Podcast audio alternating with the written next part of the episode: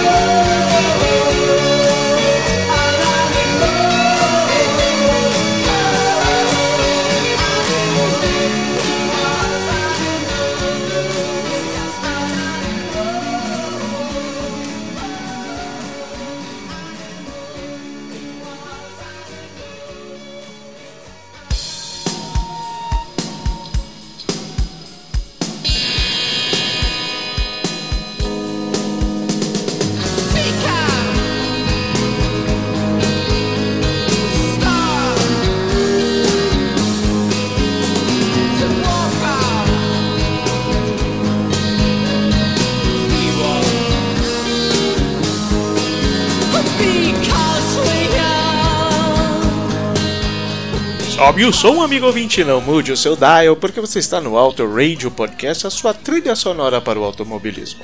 Eu sou Ricardo Berman e você ouviu Animal Nitrate e agora So Young, da banda Swed.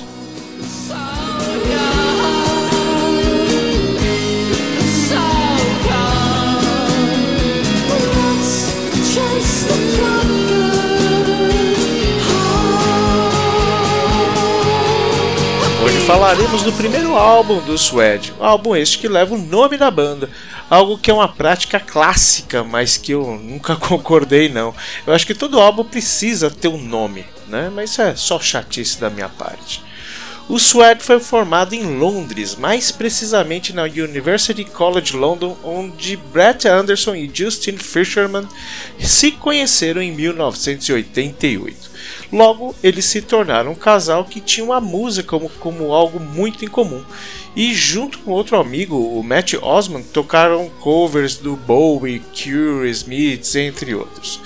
Nesses ensaios perceberam que precisavam de um guitarrista e anunciaram na New Musical Express a vaga com as influências que eles ali tocavam. E logo Bernard Butler respondeu o chamado e foi contratado com 19 aninhos de idade, contando com uma bateria eletrônica uh, que fez com que o Suede finalmente se formasse.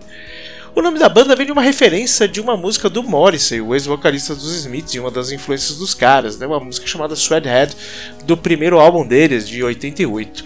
O vocalista Brett Anderson nunca escondeu a sua admiração pelo cantor e pela sua antiga banda. Não por nada, eles sempre foram comparados aos Smiths, não só pela sonoridade, letras, mas também pela performance de Brett Anderson nos palcos. Com shows menores pela Inglaterra, o material próprio era começava a ser composto, e eles foram descobertos pelo DJ Gary Crowley no seu programa chamado Demo Clash, onde era uma banda contra banda, né? eles disputavam entre si ali e rendeu um contrato com um selo independente chamado RML por conta da música Wonderful Sometimes, que entrou em uma coletânea do selo pouco tempo depois. Justin Welsh entrou no lugar da bateria eletrônica. Mas ele logo saiu e, para surpresa da banda, depois de um anúncio para um novo baterista, esse anúncio foi respondido por ninguém mais, ninguém menos do que Mike Joyce, o ex-baterista dos Smiths. Porém, ele achou que a banda ainda estava se encontrando, era muito nova e era muito parecida com, com seus ídolos, né? E a vaga posteriormente foi preenchida definitivamente por Simon Gilbert o Brett Anderson e a Justine Frischman romperam seus relacion seu relacionamento amoroso em 1991. E logo, logo entre aspas, ela começou a namorar Damon Albarn, o vocalista do Blur. E segundo a banda, ela sempre chegava atrasada e as desculpas sempre estavam relacionadas ao Blur, como gravações de clipe, ensaios, etc. No final das contas, o guitarrista Bernard Butler demitiu a Justine e disse para o Anderson, né, o ex-namorado dela, que se a Justine tivesse continuado no Suede, eles não teriam se desenvolvido em nada. Incrivelmente, a partir daí, os dois desenvolveram um material muito legal para a banda e que levou ao primeiro álbum. Bom, a Justine depois ela criou a banda Elástica, foi a vocalista do Elástica, é uma banda também de muito sucesso naquela época, uma banda com a música chamada Connected e que eu saiba foi só isso, e esse foi o grande sucesso deles. Em 92 já começavam a chamar a atenção da imprensa, com caras como Morrissey, por exemplo, participando em algumas ocasiões de, dos seus shows. Essas representações renderam um contrato melhor com a Nude Records, que envolviam dois singles e ativou os olhos das gravadoras maiores, como a Island Records e a East West, East West Records, por exemplo. Em 11 de maio de 92, eles lançaram o single The Drowners, que ainda traria o seu lado B as faixas To the Birds e a Smithsoniana My Saptable One, que inclusive foi executada pelo Morrissey na sua turnê daquele ano. E o Maniac Street Preachers também fez um cover desse som, é som muito bacana, muito legal. Isso aí bastou para aguçar de vez a curiosidade sobre a banda. Em setembro de 92 veio outro single, Metal Mickey, e que tinha Where the Pigs Don't Fly e He's Dead no lado B. Nesse momento, a Nude Records assinou com a grande Sony por conta do sucesso do Suede, aportando melhor ali é, recursos para o Suede. Anderson, assim como todo vocalista, é o cara da banda que tá ali na frente, né? É a cara da banda, né? E pra época, né, 30 anos atrás, a situação de ser um homem bissexual sem experiência homossexual elevou os graus de polêmica da banda, mas ajudou, né, também no marketing. E o terceiro single sai pelas lojas em fevereiro de 1993 com Animal Nitrate. The Big Time e Painted People recheavam o lado B e, assim, e esse sim levou a banda a um patamar mundial, entrando no top 10 no Reino Unido e os credenciou para a cerimônia do Brit Awards daquele ano, com caminho bem pavimentado por seus singles, o álbum veio com uma venda de 100 mil cópias em uma semana no Reino Unido. Esse número em tão pouco tempo, de uma estreia de um álbum, de uma banda, só tinha sido batida por Welcome to the Pleasure Dome do Frank Goes to Hollywood, que foi lançado em 1984. O álbum continuou ganhando prêmios e mais prêmios e fazendo Suede excursionar por toda a Europa. Fato bacana de levantar é que os caras doaram 25 mil libras para o Cancer Research, uma causa muito nobre e muito legal. Mas nem tudo eram flores. Butler e a banda começavam a se estranhar quando eles estavam em turnê nos Estados Unidos. Butler simplesmente sumiu durante a passagem de som em algum dos shows. E os Estados Unidos foram tão generosos com a banda mesmo. Os Cranberries, que também estavam fazendo muito sucesso na carreira e estavam ali iniciando ali os seus primeiros passos, é, estavam em uma ótima forma, assim como o Suede, e acabaram ofuscando os caras, principalmente porque eles tinham mais apoio da MTV, que na época era uma ferramenta fundamental para a divulgação das bandas. Outra treta lá nos Estados Unidos foi o nome da banda. Já tinha um cantor que se chamava Suede por lá e tinha um nome registrado. Isso fez com que os caras só se apresentassem por lá como The London Suede, coisa que o Brett Anderson odiou. Bom, vamos fazer uma pausazinha aqui para ouvir Metal Mickey e a gente já volta.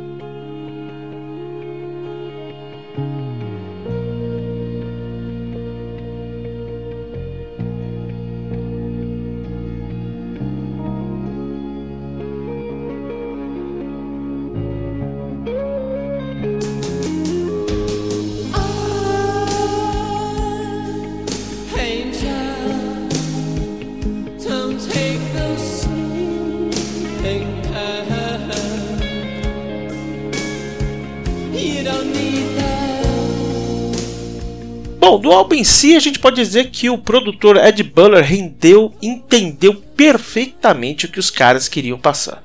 Ele foi escolhido pela banda não pelos seus trabalhos anteriores, mas sim pela afinidade musical. Durante as primeiras gravações, o Butler disse que nunca soube exatamente quais eram as letras que o Anderson estava realmente cantando ali nos ensaios ou pocket shows, né? Segundo ele, o Anderson estava mais focado nas melodias do que no sentido da letra durante as composições. Coisa que, eh, sinceramente, eu duvido, não estava lá, mas assim, as letras do, Anderson são muito, muito, muito é, ponderativas, vamos dizer assim. Algumas faixas foram gravadas no Protocol e no Angel Recording Studios. Porém, a maior parte do álbum foi gravada e mixada no Master Rock Studio, que onde o Butler ficava mais, o Butler ficava mais à vontade ali para fazer o seu trabalho de produção. Segundo Brett Anderson, a única faixa que o produtor não fez milagre foi em Moving, que segundo ele soa como se deve soar apenas ao vivo.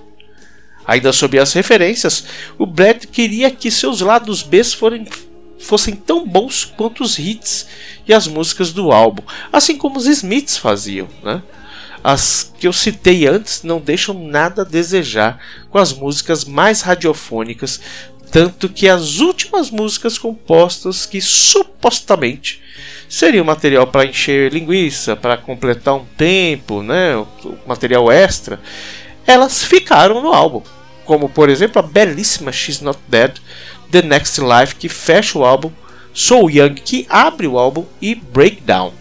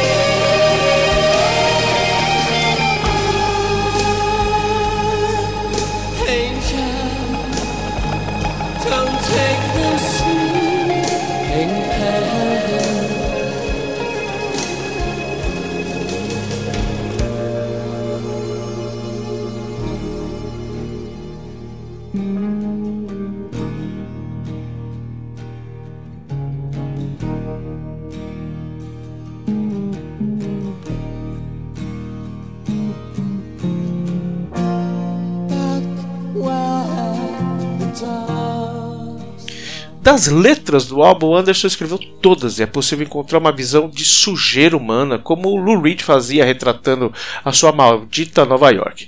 Alusões a drogas lícitas, como em Sleeping Pills, e ilícitas, como Animal Nitrate, além de referências sexuais muito fortes tudo que uma banda precisa e deseja para dar impacto e alcançar diversas capas de revistas. Só em 92 foram 19 capas, segundo aqui o que eu, que eu pesquisei.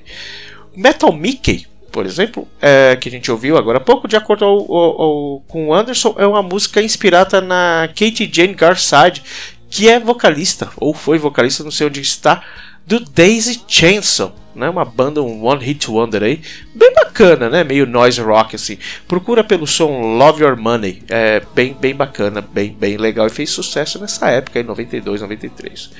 Sleeping Pills foi escrita durante um trabalho voluntário que o, que o Anderson fez no centro em um centro comunitário e foi inspirado no drama diário de donas de casas britânicas que tinham dependências com o Valium né? E essa dependência como usada como forma de fugir exatamente dos seus problemas, das suas vidas, enfim. E Sleeping Pills entrou, quase entrou no lugar de Animal Nitrate como single, mas a gravadora vetou. É, eu acho Sleeping Pills uma das músicas mais legais desse álbum. Eu gosto muito desse álbum. Uh, Sleeping Pills é uma música que eu acho muito legal, mas eu achei que a gravadora fez bem em deixar uma música mais up, vamos dizer assim, sonoramente, do que Sleeping Pills. Uma das minhas preferidas de verdade mesmo, eu já citei aqui, é She's Not Dead, que é baseado em fatos reais, a história de uma tia do Anderson e seu namorado que estava na Inglaterra ilegalmente. E o que, que a gente vai falar da capa? Você acha que é um casal hétero se beijando? Acha que são dois caras? São duas minas? Bom, se você optou pela última opção, você acertou, abestado. A escolha da foto foi exatamente por conta dessa dúvida e a abertura para você pensar no que você quiser. A foto foi extraída do Stolen Glances Lesbian Take Photographs, um, um, álbum de fotos de 1991, que foi editado por Tessa Boffin e Jim Fraser. A fotografia foi tirada pela T. Corinne e mostra na íntegra uma mulher beijando uma desconhecida em uma cadeira de rodas. Na verdade, a Corinne recusou o pedido inicial da banda para usar a cena completa da foto, que são duas mulheres nuas, e insistiu que eles só poderiam usar a, o close ali, o que a gente vê no álbum mesmo na capa, uh, eh, para proteger a identidade das mulheres, das artistas ali do, do, que estão na foto. Bom, esse é um dos álbuns que eu guardo com muito carinho aqui na minha CDteca e que fazia tempo que eu não ouvia. É impossível não fazer referências com os Smiths, com Bowie, com Roxy Music, por exemplo, mas a inspiração parou quando a criatividade iniciou e fez do Suede uma das bandas mais impactantes dos anos 90. É, Para quem viveu aquele momento ali e era fã dos Smiths, por exemplo, uh, o Suede veio com um impacto muito forte, porque em, no, em 87 os Smiths acabaram, a gente tinha o Morrissey fazendo carreira solo, uh, ali meio que muitas pessoas questionando a carreira do Morrissey e tal. Uh, e veio o Suede com essas, refer essas cargas de referência. E os anos 90, começo dos anos 90 ali, todo mundo queria achar um novo Smiths, um novo The Cure, um novo PIL. Inclusive eu vi uma, uma Bis, né, uma, uma revista Bis na época, que fazia exatamente o que, que os 90 estavam apresentando, que eram cópias, entre aspas, dos 80. Né? Então você tinha lá do do Peel você tinha o Prodigy, uh, do dos Smiths você tinha uh, o Swed e do The Cure você não tinha ninguém porque ninguém é igual ao The Cure, mas enfim, é, só para você ter uma ideia de como o pessoal eu acho que até hoje tem uma coisa de ah, esse é o novo Beatles, esse é o novo Stones, esse é o novo isso, esse é o novo Led Zeppelin, vocês sabem do que eu estou falando.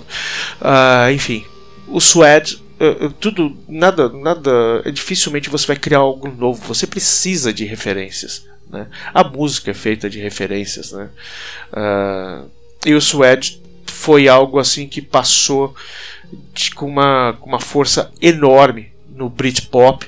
Inclusive, há quem diga que eles abriram as portas do Britpop daquele momento ali pegando as referências do Stone Roses uh, e repassando para Blur e Oasis para vocês terem ideia.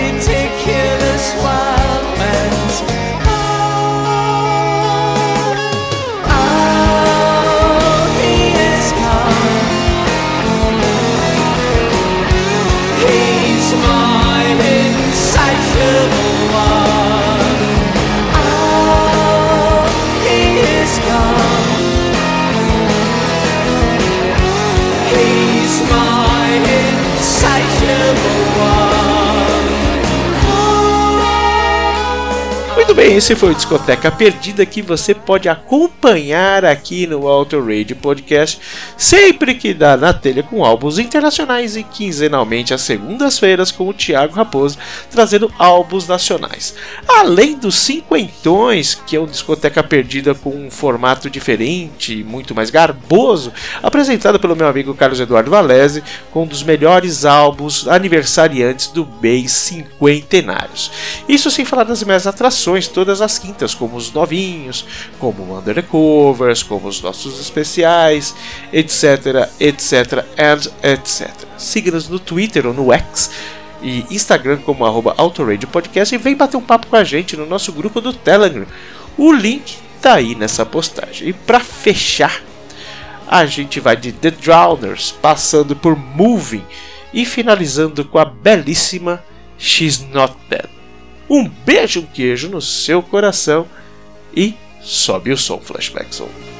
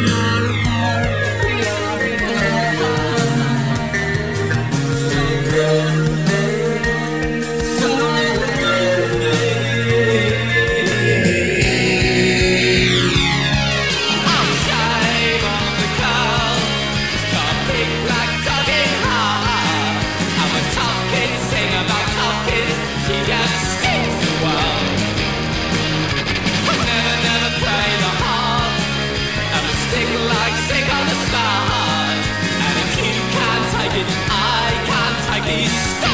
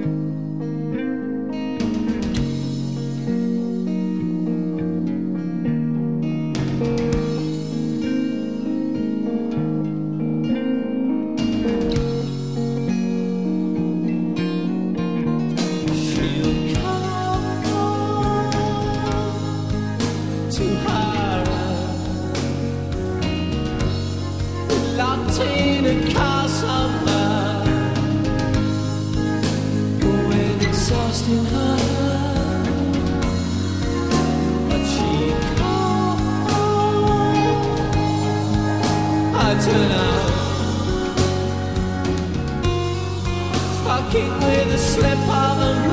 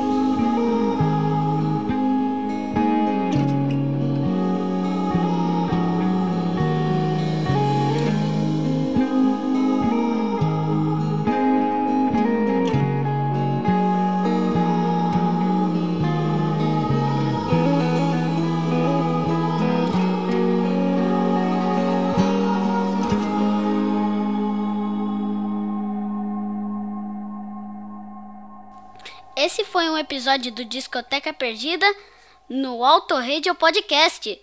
Tchau!